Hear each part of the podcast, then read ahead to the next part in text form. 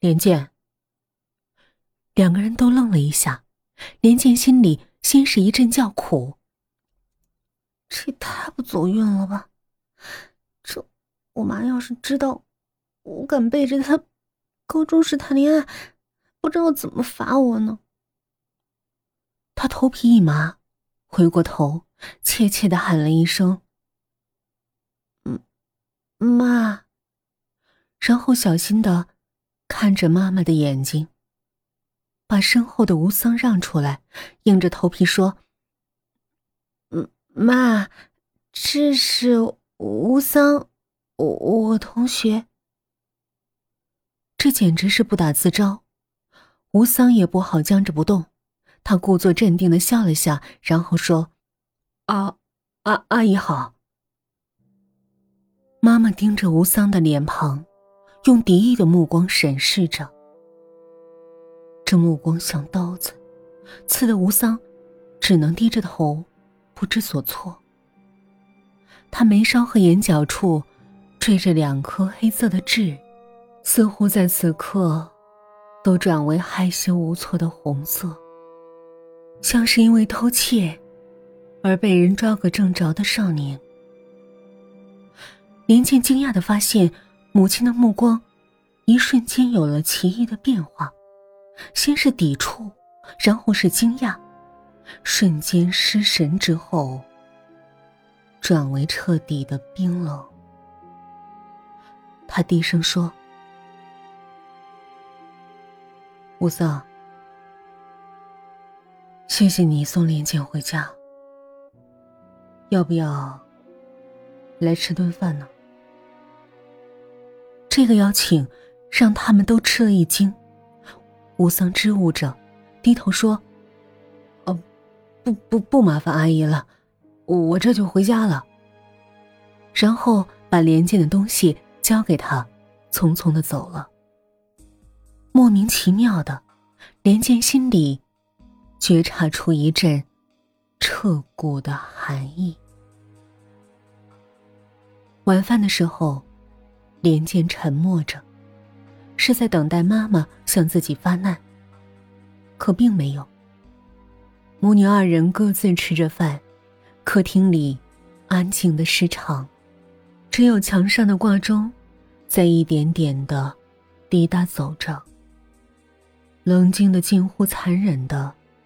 在斜裁着时间，直到最后，母亲才开口问：“嗯，那个吴桑是你同学吗？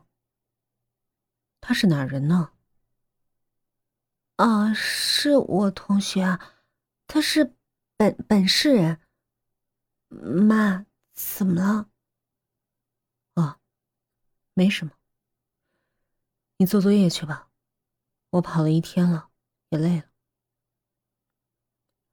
连健忐忑的直到深夜，藏在枕头下面的那串项链，此时安静的回归到了那只紫色的锦盒里。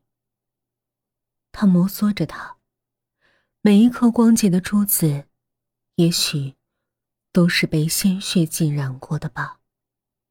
不然为什么会美得让人站立？又觉得危险无比呢。这件传家宝，它来自何处？他究竟藏了怎样的故事？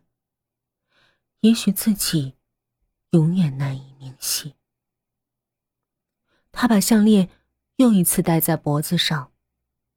它的长度本来就短，此时又缺了一颗，因而更觉得紧了，简直就像是一条红色的绳索。勒在脖子上，狠狠的，要嵌进肉里。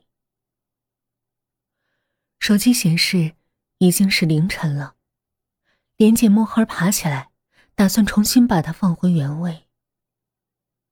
就在连剑即将退出母亲房间的那一刻，黑暗之中突然有一个冰冷的声音骤然响起：“我听说。”你们学校死人了。连剑的心瞬间像是被一只无形的手死死的卡住了，他连呼吸都变得困难，像是中了电一样，呆立在门口。台灯亮了，他看见母亲靠在床边，正直直的看着自己。嗯，是，是一个叫莫林的女生，她莫名其妙的就死在家里了，至今还找不到答案。母亲沉默了一会儿，然后摆摆手，让连剑回房。他说：“你自己也要小心点儿。还有，以后不要碰那条项链了。”我会给你的，不用着急。连剑点点头，顺从的退出了房间，把门带上。昏黄的台灯映着妈妈苍白的脸庞，如果再配上那条项链儿，简直就看不到一点血色。